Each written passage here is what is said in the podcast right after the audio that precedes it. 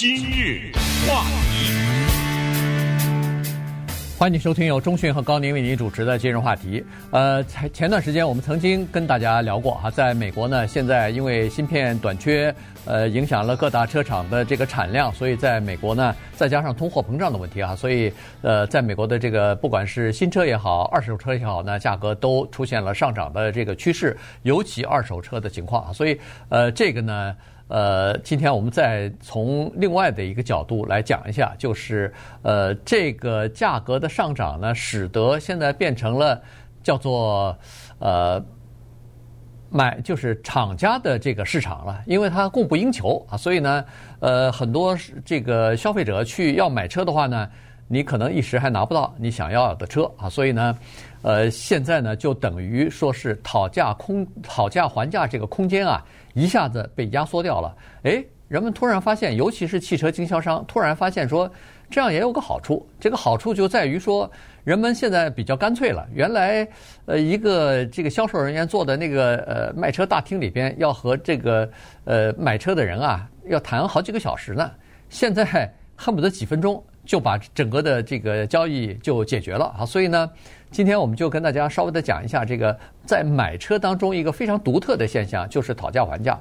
我们到那个药店里头不能讨价还价，我们到超市里头没法讨价还价，我们到 Costco 买东西现在排着队呢。您说哦。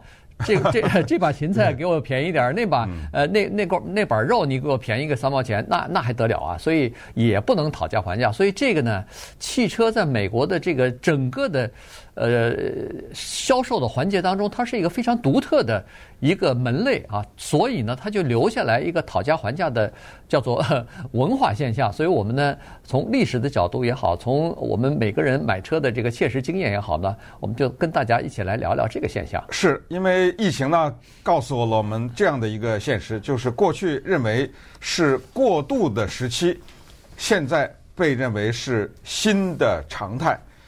什么是过渡？在疫情刚开始的时候，二零二零年二月份的时候，全美国的汽车经销商当时的从业大军是一百一十五万人，那是二零二零年的二月。到了四月份的时候，这一百一十五万的大军剩了不到九十万，大面积的暂时裁员也好，或者是停职、停薪留职，对吧？呃，停薪留职也好，是等等呢。当时觉得没关系，还会回来。确实，后来慢慢的恢复了以后呢，有些人的工作又回到车行去了。但是最新的统计告诉我们，将近。大概七八万左右的人呢，是在车行工作的人，他们将永远不会再被聘用。不是他们不想回去，车行不再增加人了。对，车行意识到这么一个问题，这个就叫做新常态。他意识到了什么呢？哎，过去我这儿到处我这停车场里走的是我的销售人员。又是陪着你试车，对不对？你得开一下吧，对不对？又是坐在那儿给你讲这个车的性能，然后再讨价还价，然后再把你带到那个贷款部那儿坐下来，又跟另外一个人西装革履的又那儿坐俩小时。你知道整个这过程，一个销售人员呐，差不多年薪呢在五六万左右，好一点的十万，贷款部的人比较多。贷款部的人呢，可能如果是个什么经理啊什么之类的，十几万的年薪应该是有的。可是这个疫情一来，让我哗啦哗啦裁了很多。过去我这儿有十个人，咱们举例来说，现在剩了五个人。你不要看这五个人，他们挺开心，因为他钱多了。对，过去这笔钱十个人分，现在五个人呢，钱还多了，钱多了，你说他忙了吗？还没有那那么忙，他反而啊。相对的来说，大量的时间不是在那个停车场上带着你走来走去，而是花在了电脑上，在网上跟你一来一往，一来一往，就解决了，把这个问题。所以这下麻烦了，现在变成了新的常态，而这个常态就引发了刚才说的讨价还价问题，因为这个是美国商业史上遗留的两大所谓退化的商业交易，一个叫房子。一个叫汽车，这都是大交易，嗯，都需要讨价还价。房子咱们今天不说，对不对？因为那走到另外一个岔里面去，岔道里面去了。咱们就说说这个汽车是疫情如何修改了它的这么一种购买的方式。对，呃，现在的这个销售人员呢，他发现说讨价还价的，刚才说了空间比较小，所以呢，他反而成交的速度就比较快了。原因就是车本身就少，你不买，自然有人买啊。所以呢，呃，这个。讨价还价的这个时间就缩短了，而且呢，现在的汽车的销售人员的大部分时间是在网上和那些潜在的客户在聊天，在回答他们的问题呢。哎，你们那儿有什么现货？有什么车呀？多少钱呢？什么什么颜色的？等等。他在这个网上做的很多的事情呢，就很多有有很多情况，就是在网上就已经把订单就都已经下好了，下好完了以后就说好了，你几月几号到我们这儿来提车。我给你准备好钥匙，把车洗干净，不就这样吗？所以呢，呃，不管是新车也好，是二手车也好，都是这样。呃，那么现在呢，成交量说实话稍微少了一点儿，但少一点儿没关系，因为没有什么太太多的讨讨价还价的余地啊，所以它每辆车的利润反而高了。所以对销售人来说，他们的这个呃，就是他们的收入并没有减少，因为他们的收入。业绩是有很多是奖金嘛，就是佣金嘛，所以它是跟业绩所挂钩的。呃，车的数量减少了，但是每辆车的利润如果增加的话，加在一起也差不多啊，一加一减大概也就差不多了。所以呢，今天这个呃，我相信在美国，尤其在洛杉矶啊，你没有车是不行的，没有车等于是没有腿。呃，在在洛杉矶你是活动不开的。所以如果要是在洛杉矶，如果你还上班有个工作的话，那买一辆车是必须的啊，自己有辆车开一辆车是必须的。好了，那每一个人去买车的时候呢，我相信都有这个经验，就是讨价还价。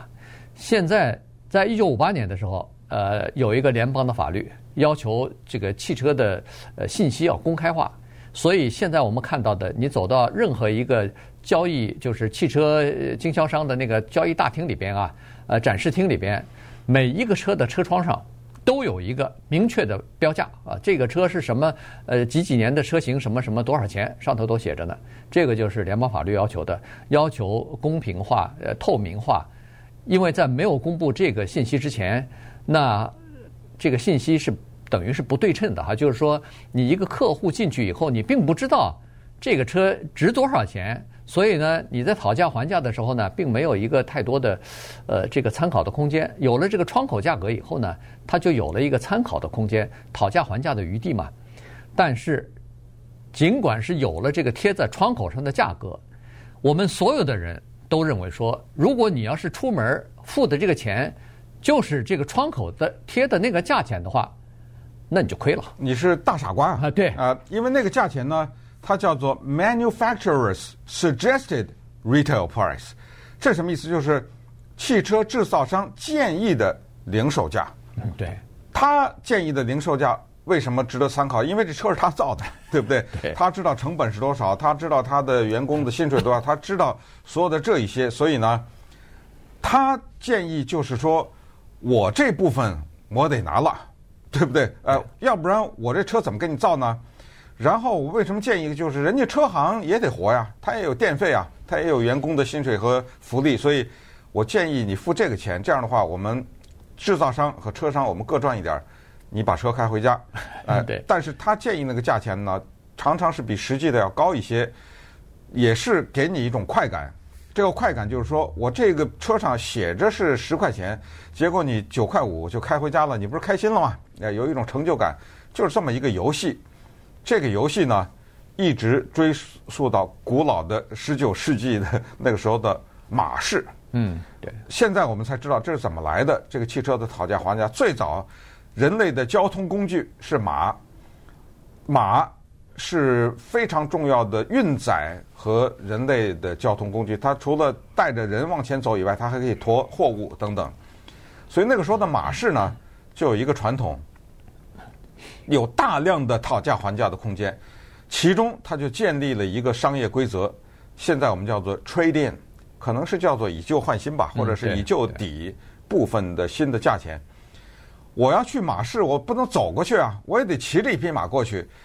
我骑着这匹马过去呢，有的时候我并不要把它交换，我就把那个新的马拿手牵着，我手骑我骑着这匹马就回家了。但是很多的时候呢，做法是我骑的这匹马，我留给你了，嗯，你拿走，我再把你那个马买回来，作为这样的一个交换，这样呢，这个马的价格你给我减低一点。那么简单的说，这个做法呢，包括看那个马的牙口啊什么之类，对不对？这个做法就一直遗留到了后来。后来呢，又有特别有意思的研究。这个研究就是发现，为什么讨价还价是在人类的整个的交易过程当中呢？是这么一个情况，就是越多的人不会讨价还价，越多的人恨讨价还价这件事情，就越要讨价还价，你知道吗？等一下再告诉大家，二零零四年美国杜克大学做的这个著名的试验，我们就明白了，讨价还价在，尤其是恨讨价还价的那些人，为什么我们常常是变成了讨价还价的牺牲品也好，或者是我们的一种执行者也好，这个里面一个具备的逻辑。今日话题。欢迎继续收听由钟讯和高宁为您主持的今日话题。这段时间跟大家讲的呢是汽车的这个讨价还价哈。其实，在任何一个社会的这个经济活动啊，它都是呃有逐渐一个发展的变化的这个过程的哈。呃，在早期的时候，别说是呃汽车了，那时候当然还没汽车。刚刚才说的马市，这是有讨价还价的。也就是小菜场也有讨价还价呀。呃，这个农副市场啊什么的，农贸市场这也有讨价还价，但是逐渐的变成有了标准化，有了这个呃这种情况的时候，社会逐渐的进入到另外一个阶段的时候，那讨价还价的余地就越来越小，或者基本上没有了。有了超市以后，那那个农副市场的那个讨价还价的那个等于。这个做法就取消了，你到超市不能去跟人讨价还价去了，所以这就逐渐的就有了这个标准化的东西了。那么，呃，其他的东西也一样哈，你比如说，呃，现在到百货商店去，你没法讨价还价，但是呢，它有另外一种形式。给你一些折扣，哎，他就是到时候有什么清仓大甩卖啊，呃，到时候给你什么百分之四十的折扣啊。你到任何一个百货商店里头，它都有一些货架，上头写的是 clearance，写的是这个清仓的一些呃这个或者简简单 sale，哎，sale，对对对，这些东西。呃，有百分之二十的，有百分之四十的，各种各样的都有，所以他是用这种形式给你一个呃讨价还价的余地，就是说，呃，你也别讨价了，我直接把价钱降下来，你看看买不买？呃，这种情况，刚才说的房屋市场也是一样，绝对有讨价还价。现在房屋市场肯定是讨价还价，但是呢，它和汽车都不一样，它不是面对面的，也就是说，你是买主的话，你是见不到，应该说啊，嗯，是见不到那个这个屋主的。你不能跟这个屋主直接的讨价还价，那那还吵起来了。中间他有一个中经纪人，这经纪人双方都有经纪人，他是经纪人跟经纪人之间做做转换的，所以你不是直接的。但是汽车是直接的，面对面的，就和那个经纪人就开始讨价还价了。刚才说过了，在美国，呃，当然在加拿大也是一样哈，就是，呃，做了一项调查，说是啊。在整个的消费群当中，有百分之八十的人是特别痛恨或者是不细不善于讨价还价的，但是有百分之二十的人是乐此不彼。原因是 他们认为自己的口才好，他们认为自己对汽车的信息了解得比较详细，所以他们认为通过讨价还价，他们可以得到比其他人更优惠的价格。嗯，于是他们就开始愿意讨价还价。这个。呃，八十二十定律啊，在很多的经济领域当中都实现，都是有这样的情况的。在汽车市场讨价还价当中，人家汽车是这个经销商也知道，有一些人是非常精明的消费者，他做好了功课来跟你讨价还价。在这种情况之下，他们说我们也不浪费太多的时间，就给他多一点的折扣，他买的车就比其他那个百分之八十的人买的车要便宜点儿。但是没关系，我在这儿给他多一点折扣，我从那个百分之八十的人那儿，呃，少给人家一点儿。这样一来的话，那个百分之二十占的便宜啊，拿的钱是那百分之八十人付的。对，这个八十二十率呢，是跟人性有关，因为我们人呢，出生来到这个世界上呢，可能经历各种各样的挑战也好，险阻也好呢，慢慢的我们有一些生存的能力。可是唯一这个讨价还价，我当时说唯一有点夸张，但是就是讨价还价，它确实不是我们培养的能力之一。我们在小学老师教过我们怎么讨价还价吗？对不对？我们在中学的时候学过这个东西吗？有一个教科书名字叫《如何讨价还价》吗？没有。而且啊，我们的人性是从根本上抵制这个东西的，因为讨价还价对于对方来说实际上是一种不尊敬。嗯。我说我这个东西五块钱，你说三块，你干嘛呀？你是说我是骗子啊？嗯，对不对？我说这东西是五块，你是怎么着？你不信啊？不相信你？你干嘛呀？你这是？对，对，因为人有这么一个观念，就是他有时候也会换位一下。那么将来有一天我要卖东西，人家也不相信我，这谁都不相信谁，人没法进行交易了，对不对？所以他本能是抵触，他抵触也是出于自私，就是说他怕有一天将来他遇到这种情况，人家也不相信他。所以有的时候我们。到了讨价还价的时候，那个眼睛也不敢看对方了，你知道吗？对不对？挺尴尬的，头也低下来了，呃，声音也小了，你知道吗？大多数的人都是这样的。嗯。所以，二零零四年 Duke 那个研究就八十二十这个就特别的重要。他是这么举例，他就说，如果这一个城市只有一百个人，如果那个百分之八十人，就是八十个人呢，都是精明的讨价还价的人。你认为这个汽车商还会给你讨价还价的空间吗？没了，他就不了。他就怎么做呢？他就像刚才说的那个商店一样，本行一律不讨价还价。但是现在五月份到七月份，我有一个百分之二十的折扣。他就这样，因为他知道，如果百分之八十的人都是精明的人的话，他没那个力量 了。他从百分之二十的那人赚的钱补不了那八十。正是杜克大学这个研究证明，正是八十的人认痛恨讨价还价，才有讨价还价这件事情，因为他才明白，车商才明白痛恨是好事儿，知道吗？所以就是这么一个情况。那么有没有人做过把汽车定价？有啊，Toyota 在二零零八年的时候吧，在加拿大就做过，他当时叫叫做 Access Toyota 就做个事儿，我。Toyota 这个汽车不讨价还价了，也是实行过，也有一定的小小的成功啊。那个做法好像价格提高了百分之二吧？啊，呃，对对，嗯，就是说讨价还价的人他得到的价格比那个就是不讨价还价，他就直接给你一个比较诚实的价格的那个呃还低百分之二，也就是说讨价还价还能占到百分之二的，就是好处吧，至少有这样的一个好处。呃，但是现在呢，网络冲击来了。这个网络的冲击呢，是整可能要终结这个讨价还价的这个这一门交易艺术的呃最终的杀手哈。这个就是呃，现在有很多的车商呢都在网上来进行交易了，从网上告诉你整个的车的型号啊等等，然后就这个你在网上就开始呃查阅各种各样的资料，最后得到一个价钱，然后你再一打听，有很多人都货比三家嘛。你在网上得到了一个价钱，你说我不相信，人的这个本性一般是先不相信，然后再去货比三家，打个电话到经销商那儿去，经销商那儿说哦，你这个价，你这个车我们这儿也有多少多少钱？一听，哎呦，网上的比他那便宜三千块啊，比他那便宜四千块啊，这马上就相信了，嗯，然后就在网上订好了以后，就是订单都下了，然后什么保证金也付了，那哪一天就说好到哪儿去？取车不就完了吗？除了这个网上订购以外，Tesla 又是一个冲击。Tesla 它这个做法就是呃电动车啊，它这个做法是它所有的价钱和讨价还价全是你跟那个厂商去讨价还价，它没有展示厅，它没有它就是说没有一个 dealership，没有一个这个经销商。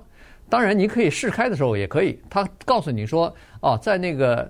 呃，某某某地方，呃，五楼停了一辆车，我给你按码，呃，我给你一个密码，你去了以后可以打开这个车，然后你去试开，开完以后再还还回来，大概就是这么个情况。也没有人陪着你去看那个车，也没有陪着人陪着你去开试开这个车，所有的东西都是在远程在网上交易就达成了。最后付了钱以后，他就告诉你说，一般他没有现货，呃，现货哈，所以基本上都是几个星期之后你在哪儿。提货，我把这个车交给你。哎，Tesla 呀，它是整个对于所谓讨价还价这个事情做了一个应该是一个革命性的改变。对，因为什么呢？因为这个里面就是一个供需的问题。Tesla。我不知道现在，我听你的意思，好像你买过似的，好像到五楼去开车去。呃，对，我我我知道，因为我女儿买了一辆这个车，所以她跟我说，就这个过程嘛。啊，对，就是特别，我听了以后也觉得惊讶。我说怎么搞的？我原来还没想到。我说我平常没见过 Tesla 的这个 dealership 啊。呃，后来他说没有啊，所以。我再问一下哦，它整个的这个流程就是这么简单，就是这么一条线的，呃，就贯穿下来了。嗯、对，这里面是这么简单的一个经济规律和商业运作的一个规则。Tesla 说，我卖这个车十万，讨价还价，你知道他说什么？下一个，对，你讨啊？为什么？你十万你拿得到车吗？嗯，三个月以后再给你，对，对不对？还排队呢。所以在这种情况，那有的人又说了，哎，不对啊。不是你有那个叫全电的车呀，人家很多的其他的厂牌都有全电的汽车啊，干嘛我非买你？他就有一句话，别买，对，那 就完了。这个就是一个供需的关系，我没让你买啊，是你找我的，对不对？对。那别的人家有，谁家都有全电的汽车，哎，这一个呢就打破了过去讨价，就是每一个买 Tesla 的人呢，在他买之前，他已经。告诫了自己，我不是不讨价还价，我可能还往加点呢，嗯、你知道吗？他给了你这么一个东西，我看你还讨价还价，你知道吗？所以这个疫情，还有包括像 Tesla 在内这个做法，包括 Toyota 在加拿大等等这种，是不是意味着以后汽车的销售将向着一个不讨价还价的方向发展呢？这个不知道，但是这个过程可能会非常长，因为。人还是有这个规律，就是当你用原价买一个汽车的时候，那一秒钟你就觉得你上当了。没错。